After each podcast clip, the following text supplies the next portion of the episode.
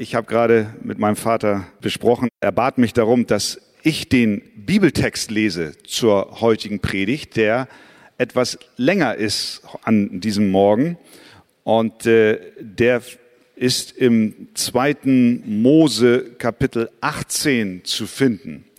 Zweiter Mose Kapitel 18. Und wenn ihr die Kraft habt, dann steht doch gerne auf zur Textlese. 2. Mose 18. Und als Jethro, der Priester von Midian, Moses Schwiegervater, alles hörte, was Gott an Mose und an seinem Volk Israel getan hatte, wie der Herr Israel aus Ägypten geführt hatte, da nahm Jethro, Moses Schwiegervater, die Zippora, die Frau Moses, die er zurückgesandt hatte, und ihre zwei Söhne, der Name des einen war Gersom, denn er sprach, ich bin ein Fremdling in einem fremden Land geworden. Und der Name des anderen Eliezer, denn der Gott meines Vaters ist meine Hilfe gewesen und hat mich von dem Schwert des Pharao errettet. Und Jethro, Moses Schwiegervater und seine Söhne und seine Frau kamen zu Mose in die Wüste, als er sich an dem Berg Gottes gelagert hatte. Und er ließ Mose sagen, ich, Jethro, dein Schwiegervater, bin zu dir gekommen und deine Frau und ihre beiden Söhne mit ihr. Da ging Mose hinaus seinem Schwiegervater entgegen und beugte sich nieder vor ihm und küsste ihn. Und als sie einander begrüßt hatten, gingen sie in das Zelt. Da erzählte Mose seinem Schwiegervater alles, was der Herr dem Pharao und den Ägyptern um Israels willen getan hatte und alle Mühsal, die ihnen auf dem Weg begegnet war und wie der Herr sie errettet hatte. Jethro aber freute sich über alles Gute, das der Herr an Israel getan hatte und das er errettet hatte aus der Hand der Ägypter. Und Jethro sprach, Gelobt sei der Herr, der euch errettet hat aus der Hand der Ägypter und aus der Hand des Pharao, ja, der sein Volk aus der Gewalt der Ägypter errettet hat. Nun weiß ich, dass der Herr größer ist als alle Götter, denn in der Sache, worin sie in Vermessenheit handelten, ist er über sie gekommen. Und Jethro, Moses Schwiegervater, nahm Brandopfer und Schlachtopfer, um Gott zu opfern. Da kamen Aaron und alle Ältesten von Israel, um mit Moses Schwiegervater ein Mahl zu halten vor dem Angesicht Gottes. Und es geschah am folgenden Tag, da setzte sich Mose, um das Volk zu richten, und das Volk stand um Mose her vom Morgen bis zum Abend. Als aber Moses Schwiegervater alles sah, was er mit dem Volk tat, sprach er, was tust du denn mit dem Volk? Warum sitzt du allein und das ganze Volk steht um dich her vom Morgen bis zum Abend? Mose antwortete seinem Schwiegervater, das Volk kommt zu mir, um Gott zu befragen. Denn wenn sie eine Rechtssache haben, kommen sie zu mir, dass ich entscheide, wer von beiden Recht hat, und damit ich ihnen Gottes Ordnungen und seine Gesetze verkünde.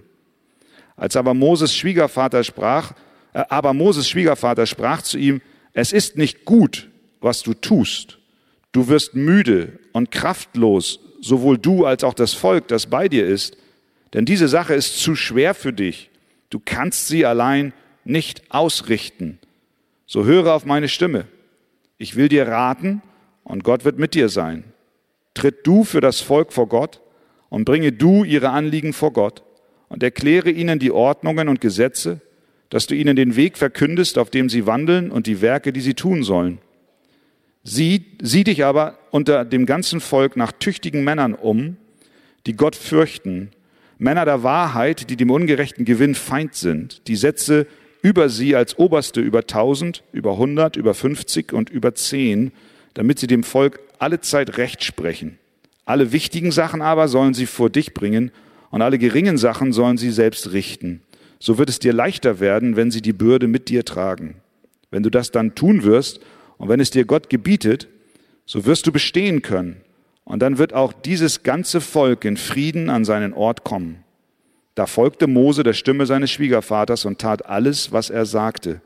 Und Mose erwählte tüchtige Männer aus ganz Israel und machte sie zu Häuptern über das Volk, zu Obersten über tausend, über hundert, über fünfzig und über zehn, damit sie dem Volk alle Zeit Recht sprechen sollten. Die schweren Sachen brachten sie vor Mose, die geringen Sachen aber richteten sie selbst. Darauf ließ Mose seinen Schwiegervater ziehen und er kehrte in sein Land zurück. Amen. Ja, guten Morgen, liebe Gemeinde. Danke für eure Aufmerksamkeit, auch diesem Kapitel gegenüber, 2. Mose, Kapitel 18. Und äh, ich freue mich immer wieder, wenn nach der Predigt oder nach den Predigten immer wieder liebe Geschwister und Zuhörer kommen oder auch von außerhalb uns schreiben, äh, dass sie, nachdem sie dann das Wort nochmal durch die Predigt reflektiert bekommen haben, dass sie jetzt erst richtig verstehen. Das hängt damit zusammen, dass wir beispielsweise so ein Kapitel zu Hause so lesen. Wir fahren so durch auf der Autobahn mit 180, obwohl rechts ein Schild steht, ein Empfehlungsschild, Reisen, nicht Rasen. Wir lieben beim Bibellesen auch das Rasen manchmal. Und daher werden uns diese Texte nicht so nahe gebracht. Und ich hoffe, dass wir heute Morgen auch uns mitnehmen lassen in das hinein, was dieser wunderbare äh, äh, Abschnitt uns zu sagen hat. Ich freue mich auch, ich sage ganz ehrlich, ich bin immer sehr froh, wenn ich eine Weihnachtspredigt halten kann oder wenn ich auch äh, zu Erntedankfest ein schönes Thema haben darf. Aber das sind dann immer so diese Texte, da suche ich immer in der Bibel nach gewissen Texten und denke, was könnte gut sein und was könnte nicht gut sein. Und wir fragen Gott, was ist dran, sagen wir dann. Ich muss ganz ehrlich sagen, ich habe es viel lieber, wenn der Gemeindepastor äh, seinen Predigtplan macht und sagt, wir sind im zweiten Buch Mose, Wolfgang, heute ist Kapitel 18 dran. Hm. Manchmal schaue ich mir den Text an und denke, da ist ja, das sind ja nur Knochen, kein Fleisch. Was soll man davon essen können? Und als ich an dieses Kapitel ging, habe ich zuerst auch gedacht, das ist irgendwie ziemlich trocken. Was soll ich da jetzt nun mit meinen Zuhörern äh, machen? Aber dann habe ich mich auch so hineinbegeben in den Text und ich stelle fest, ich hätte am liebsten zehn Predigten aus diesem Kapitel gemacht. Weil so viel in jedem Wort, in jedem Vers wenn du das alles richtig durchdenkst und überlegst und betend liest, dann merkst du, wie Paulus recht hat, wenn er sagt, jegliches Wort ist durch den Heiligen Geist gegeben. Es ist Geisteswort, Gottes Wort. Und Gott spricht nicht langweilig oder überflüssig. In unserem Kapitel sehen wir wie eine Familie Kraft bekommt. Ich könnte auch sagen Glaubenskraft. Es geht um die Familie des Mose im ersten, in der ersten Hälfte des Abschnitts. Ihr erinnert euch, dass äh, an die Passanacht, an den Durchzug durchs Rote Meer, an die Wunder, die Gott getan hat, dann fing die Wüstenwanderung an mit all den Schwierigkeiten, das bittere Wasser, dann gar kein Wasser, dann kein Brot, aber das Manna war da und die Wachteln waren da. Und Gott hat ihnen immer durchgeholfen. Und jetzt waren sie inzwischen schon am Berg Sinai oder am Berg Horeb. Und das war die Gegend, in der Mose 40 Jahre lang die Schafe seines Schwiegervaters gehütet hat. Und als ich das merkte, Moment mal, da war Mose ja schon, da habe ich gedacht, hier müssen wir innehalten. Und deswegen erzählt Paul, äh, Moses nun auch etwas aus seinem Privatleben. Vorher berichtet er von dem Zug der Israeliten und den Wundern Gottes. Und jetzt macht er eine kleine Pause und erzählt, wie es ihm und auch seiner Familie in der Zwischenzeit gegangen war. Ihr erinnert euch, Mose war verheiratet und hatte zwei Söhne. Aber seine Familie war nicht bei ihm, als er Israel aus Ägypten führte.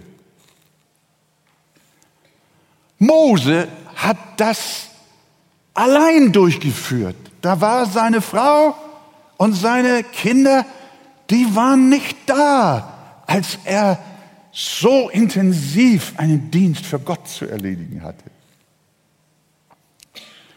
Wir erinnern uns auch, dass Mose auf der Flucht vor Pharao in die Wüste Midian geflohen war.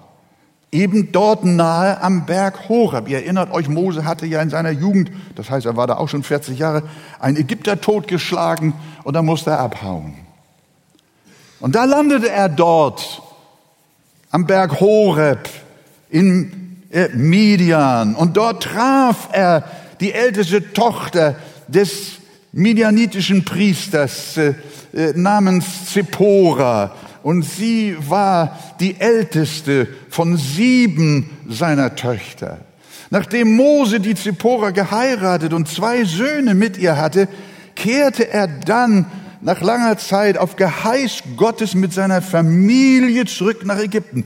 Er zog mit seiner Familie zurück. 2. Mose 4, 19 bis 20. Also sie sind zunächst mal zusammengegangen. Um das Volk aus der Knechtschaft zu führen. Bevor er Mose das jedoch in Angriff nahm, schickte er Zippora mit den beiden Söhnen wieder zu ihrem Vater, also seinem Schwiegervater zurück. Das hast du in Vers 2 gelesen, Christian. Moses Schwiegervater, na, da nahm Jethro, Moses Schwiegervater, die Zippora, das, die Frau des Mose, die er zurückgesandt hatte, und ihre zwei Söhne, die hießen und so weiter.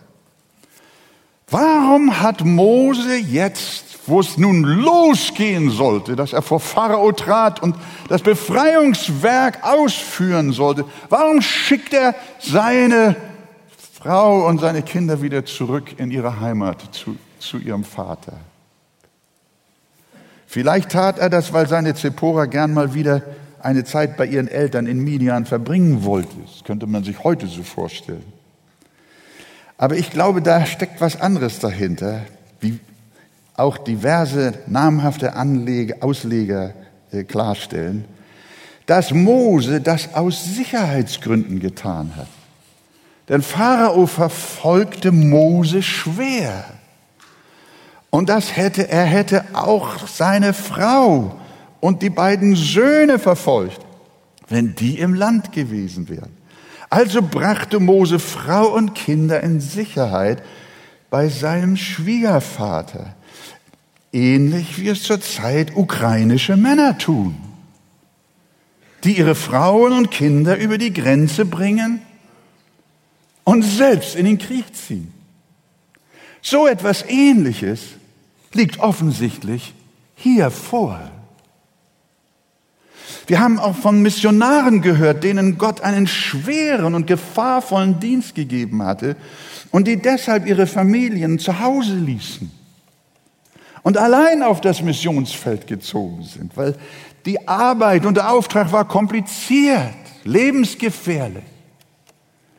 Manche haben um Christi willen sogar Jahre auf die eheliche und familiäre Gemeinschaft verzichtet und haben sich allein den Gefahren des Missionsfeldes ausgesetzt.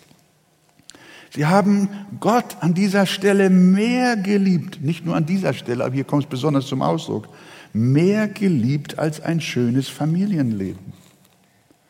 Und so ging es auch Mose. Er liebte seine Zippora und seine beiden Söhne Gerson und Eliezer, dass er so ein herziges Verhältnis zu ihnen hatte. Das wird schon in der Namensgebung deutlich, denn Mose hatte dem einen den Namen gegeben, ich bin ein Fremdling in einem fremden Land geworden. Und der zweite namens Eliezer, der hieß, der Gott meines Vaters ist meine Hilfe. Hier merken wir, Mose liebte seine Jungs. Wir sehen, wie verbunden er war. Das war keine zerstörte Familie. Aber als Gottes Missionsbefehl kam, stellte er sein Liebstes hinten an und ging quasi als Single in den Kampf und schonte sein Leben nicht. In Lukas 14 zeigt uns Jesus und in welchem Geist so etwas geschieht. Wenn jemand zu mir kommt, sagt er, und hasst nicht seinen Vater und seine Mutter, seine Frau und Kinder, Brüder und Schwestern, dazu aber auch sein eigenes Leben, so kann er nicht mein Jünger sein. Wir wissen, dass Jesus nicht meinte, ein rechter Jünger soll seine Familie hassen in diesem buchstäblichen Sinn. Aber der Unterschied zwischen der Liebe zu Gott und der Liebe zu seiner Familie sollte so krass und deutlich sein, dass die Liebe zur Familie sich fast wie Hass anfühlt im Vergleich zu der unbeschreiblichen Liebe, die ein Jünger, Jesus, Jünger zu Christus haben sollte. Und da stellt sich die Frage, wie ist das in deinem Leben? Wer ist da Nummer eins? Mose hatte eine Berufung von Gott und er ließ Zippora und die Jungs zurückgehen. Er wollte frei sein an dieser Stelle, um ganz für Gott da zu sein. Nachdem Israel durch die Passanacht und durch das Rote Meer hindurch gerettet war und Mose mit dem ganzen Volk, wie schon gesagt, bis in die Gegend seines Schwiegervaters nach Midian gelangt war, also am Fuß des Horeb, des Berges Gottes, wie unser Vers 5 es sagt. Und Jethro dann davon hörte, dass Mose jetzt mit dem ganzen Volk angekommen war. Da packte es den Jethro und dann hat er seine Tochter genommen mit den beiden Söhnen und hat sie zu Mose an den Berg gebracht, in das Lager Israel. Welch eine Freude, welch eine Wiedervereinigung, das haben wir gelesen, nach langer Zeit. Wie sehr muss sich Zippora um ihren geliebten Ehemann gebangt haben und nun darf sie ihren Mann und die Kinder dürfen ihren Vater wiedersehen. Wie ergreifend und berührend dieses Wiedersehen war, zeigt uns Vers 7. Da ging Mose hinaus seinem Schwiegervater entgegen und beugte sich nieder vor ihm und küsste ihn. Und als sie einander gegrüßt hatten, gingen sie in das Zelt. Mose war ja inzwischen ein großer Mann geworden, also was Ansehen und Ruhm anging. Denn das, äh, was da äh, mit Ägypten geschehen war, die Niederlage Ägyptens und die Freiheit des kleinen, versklavten Volkes Israels, das hat die ganze damalige Welt erfüllt. Und Mose war weltbekannt. Aber jetzt kommt sein Schwiegervater und der große Mann, Mose, beugt sich vor ihm und küsst ihn. Und als sie einander gegrüßt hatten, gingen sie ins Zelt. Hier sehen wir eine enorme Wertschätzung, die Mose für die Familie seiner Frau hatte. Das Elterngebot sollte erst wenig später, sie waren ja schon am Sinai, in Stein graviert erlassen werden. Aber Mose hatte das Elterngebot schon tief in seinem Herzen. Du sollst deinen Vater und deine Mutter ehren, damit du lange lebst in dem Land, das der Herr dein Gott dir gibt. Und ich glaube, wir dürfen dieses Gebot ernst nehmen und es beachten und innerhalb der Familie einander lieben und auch einander ehren, wie es in Moses Familie der Fall war. Ein wunderbares Vorbild für uns. Und das macht eine Familie sehr kraftvoll und sehr stark, wenn sie einander wertschätzen und der Mose sich beugt und sich nicht schämt, sondern dem Vater seiner Frau die Ehre erweist. Mose war auch noch in anderer Hinsicht ein gutes Vorbild.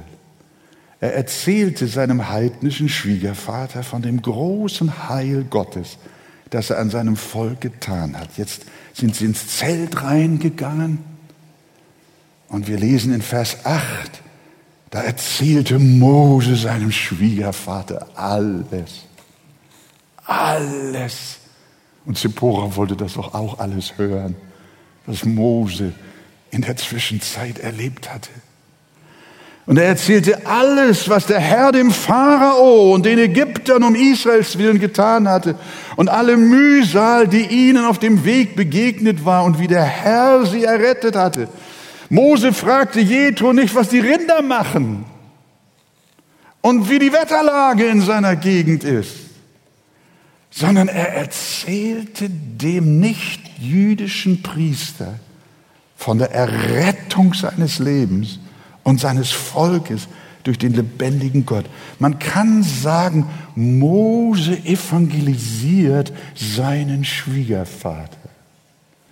Er erzählt ihm von der großen Heilstat und Rettungstat Gottes, wie er sein Volk und auch Moses selbst aus der Sklaverei in die Freiheit geführt.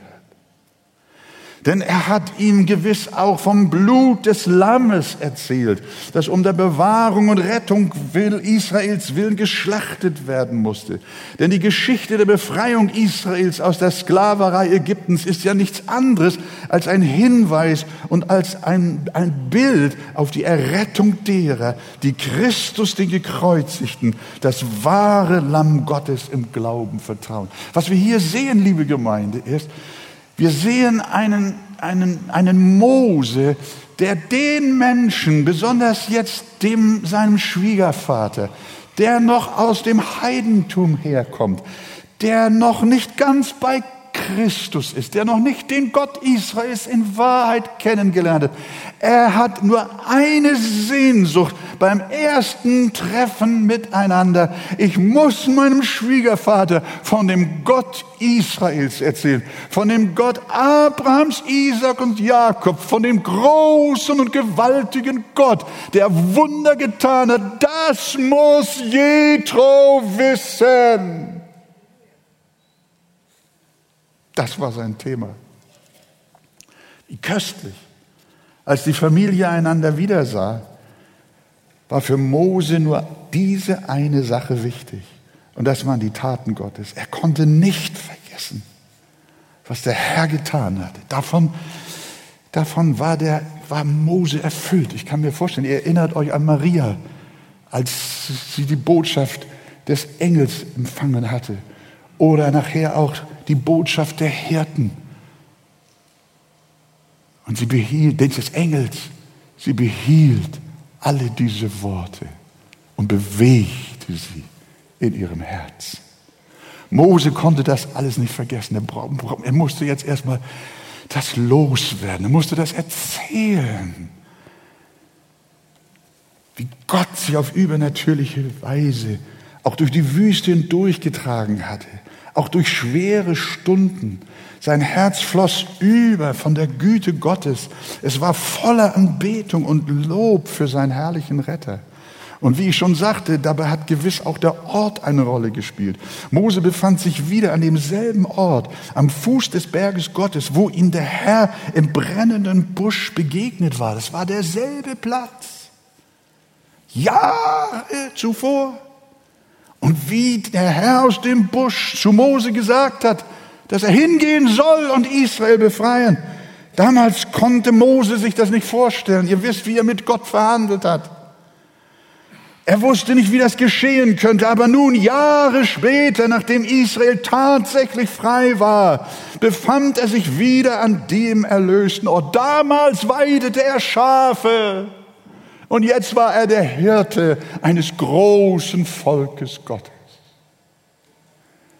Ich kann mir vorstellen, dass Moses mit den Tränen gekämpft hat und zu sich selber gesagt hat, so ist mein Gott. Er erfüllt alles, was er gesagt hat. Seine Verheißungen sind Ja und Amen. Und dann ist sein Schwiegervater, seine Frau, seine Kinder. Meine Zeit. Was wir jetzt tun wollen, ist nichts anderes als nur unseren Gott rühmen, als ihn nur preisen, als ihn nur verherrlichen, ihm nur danken und ihm auch für die Zukunft vertrauen. Und liebe Gemeinde, lieber Freund, lieber Bruder, liebe Schwester, das ist doch das Beste, was du auch tun kannst. Denk doch mal an den Platz vor wie vielen Jahren zurück, als Gott auch zu dir einmal gesprochen hat. Und heute hat Gott dich nicht wunderbar geführt. Ist er nicht groß in deinem Leben gewesen? Kannst du das wirklich für dich behalten? Muss deine Familie das nicht hören? Das musst du erzählen. Du kannst nicht schweigen. Wenn ihr Familientreffen habt, was ist euer Hauptthema? Ist es das Heil Gottes, das Evangelium? Manche reden lieber nicht über das Evangelium, weil einige Verwandte ungläubig sind und das nur Ärger macht. Ich weiß, es gehört viel Weisheit dazu, in der Familie mit Ungläubigen über Christus zu reden. Aber die Nichtgläubigen in deiner Familie nehmen bei ihren Themen doch auch keine Rücksicht auf dich. Warum sollt ihr denn schweigen, während sie reden? Ich wünsche euch viel Bekennermut in eurer Familie. Haltet es mit Petrus, der gesagt hat, wir können es ja nicht lassen, von dem zu reden, was wir gesehen und gehört haben. So war es Mose unmöglich zu schweigen. Er konnte nicht anders, als die großen Taten Gottes rühmen. Ich weiß, ich habe mich da auch oft ertappt bei solchen Familientreffen. Dann kommt die Politik. Das ist auf einmal so wichtig, auch für Christen. Manchmal gibt es sogar Streit. Ist das wirklich nötig? Manchmal lässt man sich vom Fieber des Fußballs mitreißen. Das ist auch, ja, von mir aus, freut euch über wen auch immer. Aber als ich das hier so auf mich wirken ließ, habe ich gedacht, Wolfgang, deine Emotionen für manche sportlichen Sachen, die waren vielleicht auch nicht immer am richtigen Platz, wenn du mit deiner Familie zusammen warst. Alles gut, alles richtig. Aber es kommt auf die Frage an, was ist Nummer eins? Schäme dich nicht und stelle Jesus in die Mitte deiner Familie und du wirst sehen, dass Gott Frucht schaffen wird. Und das sehen wir jetzt hier in unserem Text. Schau mal, was passiert, nachdem Mose das seinem Schwiegervater und seiner Familie alles geteilt hat. Wie reagierte der Priester Jethro? Ihr müsst wissen, er war Priester in Midian und die Midianiter waren bekannt für Götzendienst. Ich habe euch die Bibelstellen ins Konzept geschrieben für die Hauskreise. Und hier kommt jetzt die Reaktion von Jethro, dem Midianiter. Als er das hörte, lesen wir Vers 9 bis 11, Jethro aber freute sich über alles Gute, das der Herr an Israel getan hatte und dass er sie gerettet hatte aus der Hand der Ägypter. Und Jethro sprach, gelobt sei der Herr, der euch errettet hat. Wow, das sagt ein nicht jüdischer Mann. Und aus der Hand des Pharao, ja, der sein Volk aus der Gewalt der Ägypter errettet hat. Und jetzt, hört mal, was jetzt kommt in Vers 11, was der Jethro jetzt sagt. Nun weiß ich, Mose, dass der Herr größer ist als alle Götter. Ein gewaltiges, eine gewaltige Reaktion.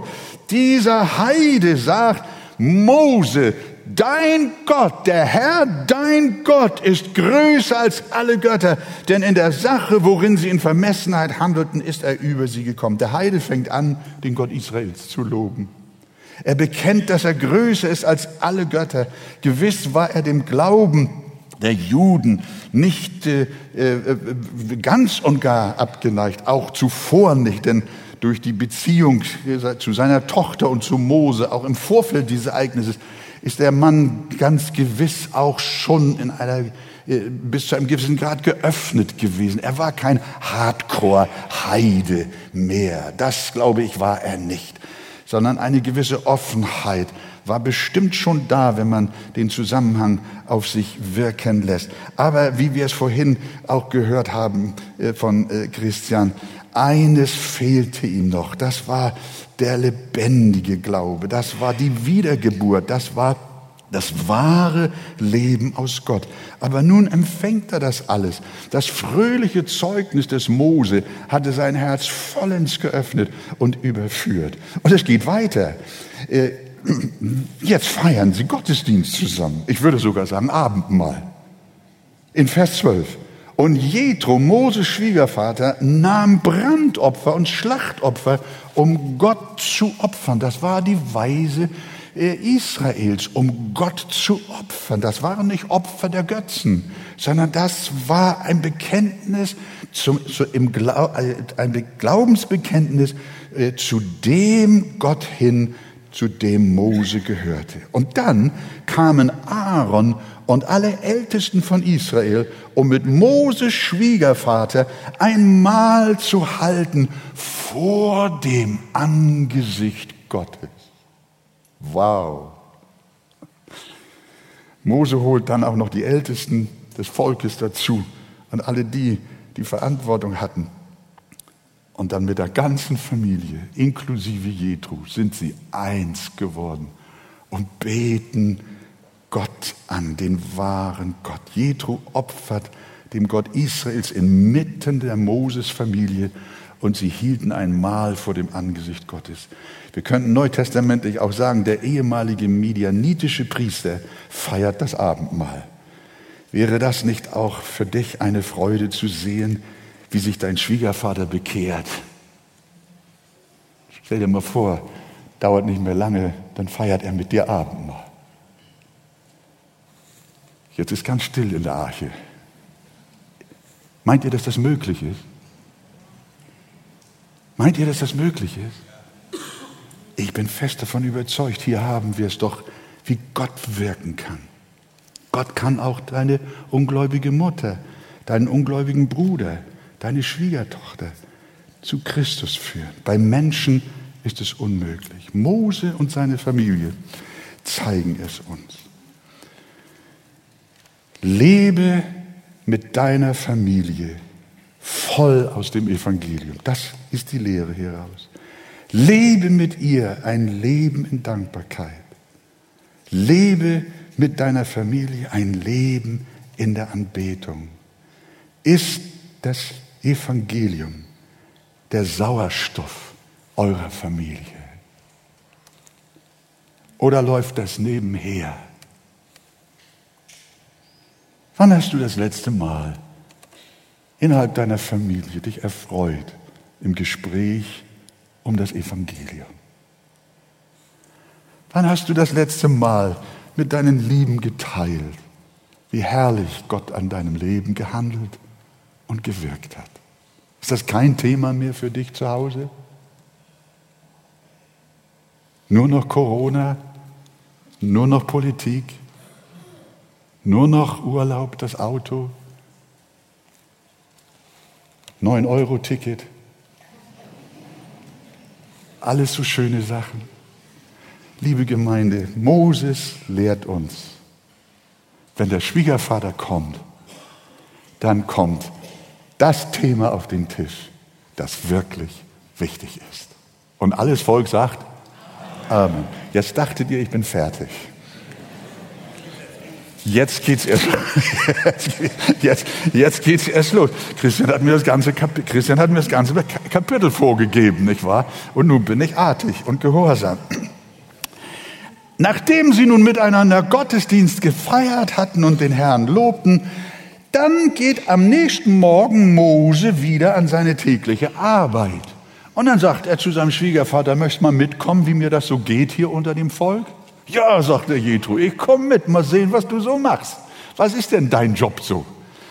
Ja, und dann schaut sich der Jethro die Arbeit an, wie Mose sich um das Volk kümmert und wie er von morgens bis abends mit den, mit den, sogar mit den Kleinigkeiten seiner Leute beschäftigt ist, Seelsorger und Richter unter ihnen zu sein. Und der neubekehrte Jethro, der sah die Last und Mühe, wie Mose sich plagte, um das Volk nun auch so zu versorgen. Und dann sehen wir, wie Gott auch schon den neu zum Glauben gekommenen viel Weisheit für die Dinge des Reiches Gottes gegeben hat. Der Neuling gibt dem alten Hasen Ratschläge. Und das habe ich mir auch hinter die Ohren schreiben müssen. Ich Manchmal denke ich ja auch, ich bin ja schon lange im Dienst und weiß es auch besser als die Neulinge.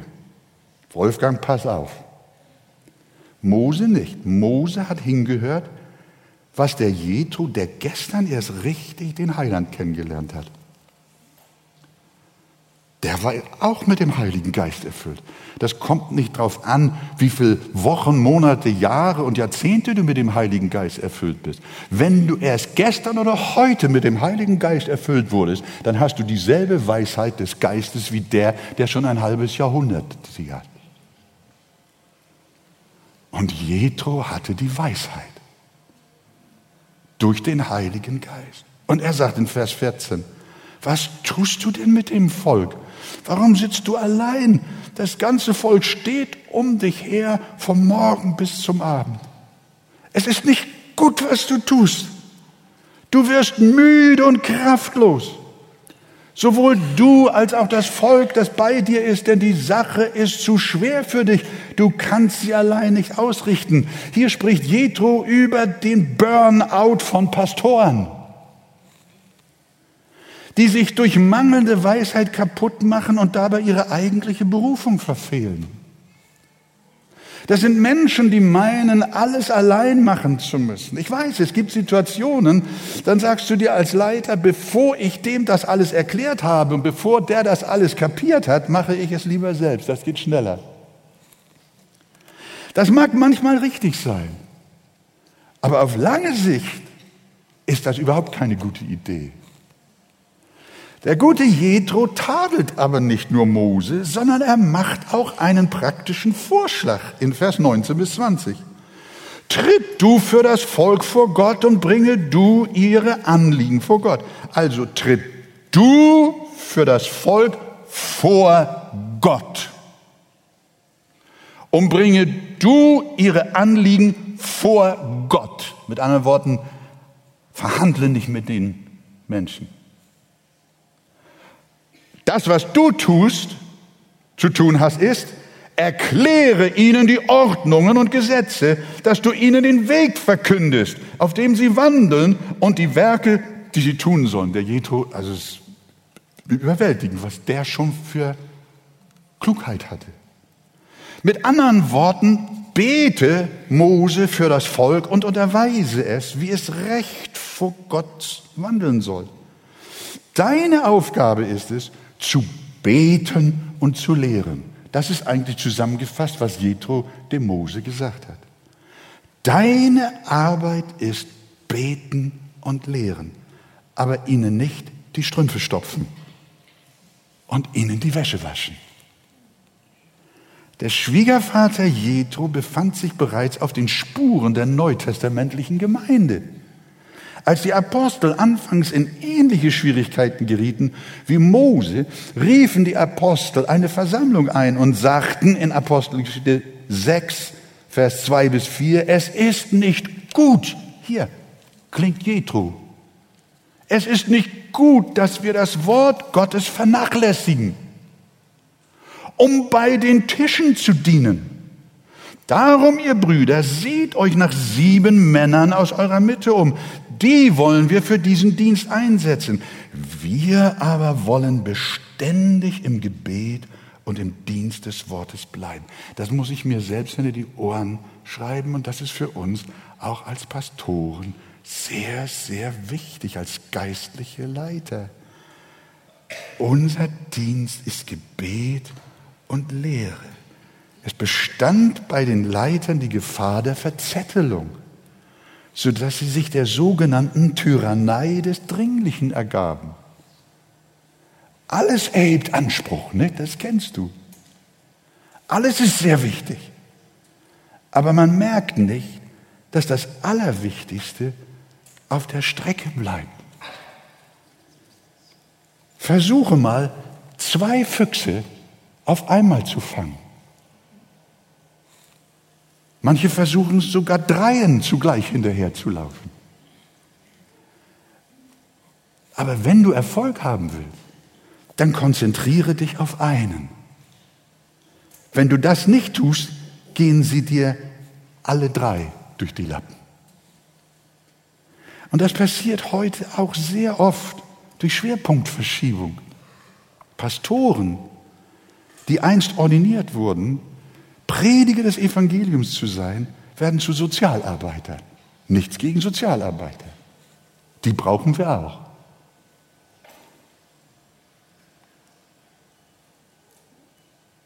Andere Pastoren werden Flüchtlingshelfer. Sie betätigen sich als Umweltaktivisten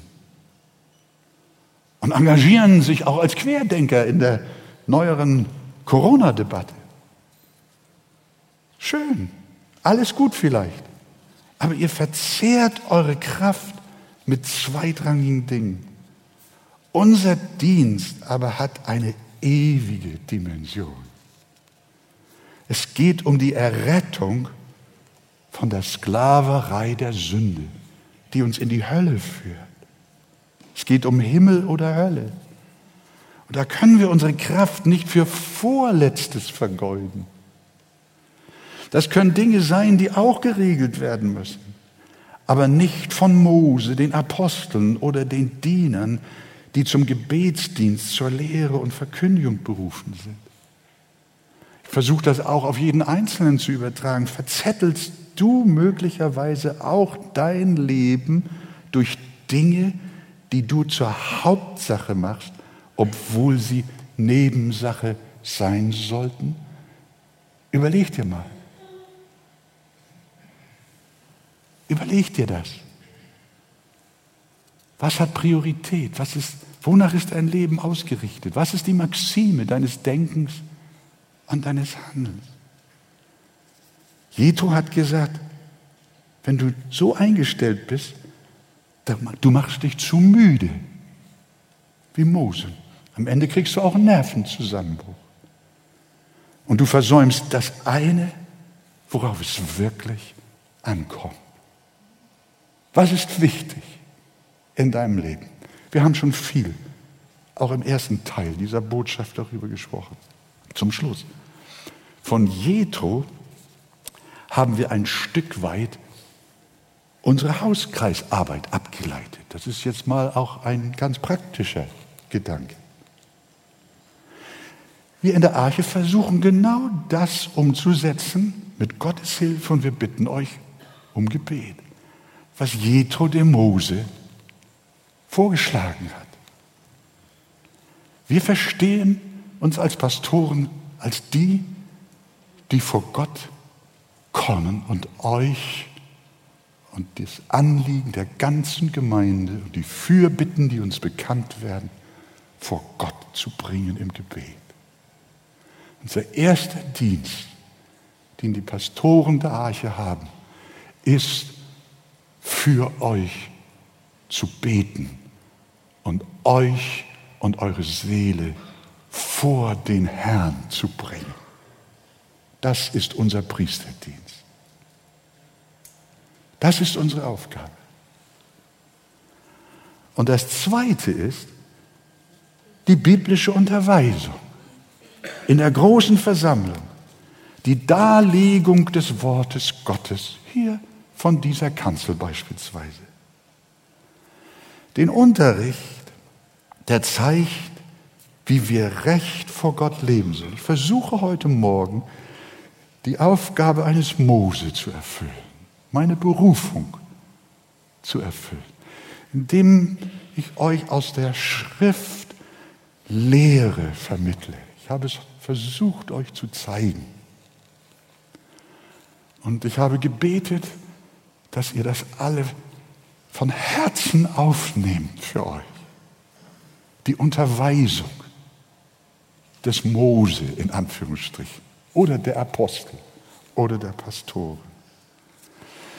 Aber ihr wisst, die Kanzel kann nicht das Detail besprechen, wie das im persönlichen Leben eines jeden Einzelnen umgesetzt werden kann. Und dazu sind die Hauskreise mit ihren Hauskreisleitern da. Da wird besprochen, wie die Lehre, wie die Unterweisung, wie das Wort Gottes, wie das Gelernte vom Sonntag im Alltag gelebt werden kann. Wir können auch sagen, innerhalb des Hauskreises wird miteinander besprochen und sogar auch praktiziert, wie die Lehre vom Sonntag im Alltag angewendet werden soll. Deshalb sind die Hauskreisleiter auch keine Pastoren. Im Hauskreis findet nicht der Lehrdienst statt, der findet am Sonntag statt. Aber im Hauskreis, da geht man ins Detail. Wie sieht das in meinem Leben aus? Wie kann das von Montag bis Samstag von mir umgesetzt werden? Und das ist der Gedanke des Hauskreises. Denn Jethro hat ja dann in Vers 21 abwärts klar gemacht und dem Mose empfohlen, sieh dich unter dem ganzen Volk nach tüchtigen Männern um die Gott fürchten, Männer der Wahrheit, die dem ungerechten Gewinn Feind sind, die setze über sie als Oberste über tausend, über hundert, über fünfzig, über zehn. Das ist ungefähr die Größe unserer Hauskreise. So wird es dir leichter werden, wenn sie die Bürde mit dir tragen. Wenn du das tun wirst und wenn es dir Gott gebietet, so wirst du bestehen können. Und dann, hört man das ganz wichtig, und dann wird auch dieses ganze Volk in Frieden sein, in Frieden an seinen Ort kommen. Das wünschen wir auch, liebe Gemeinde.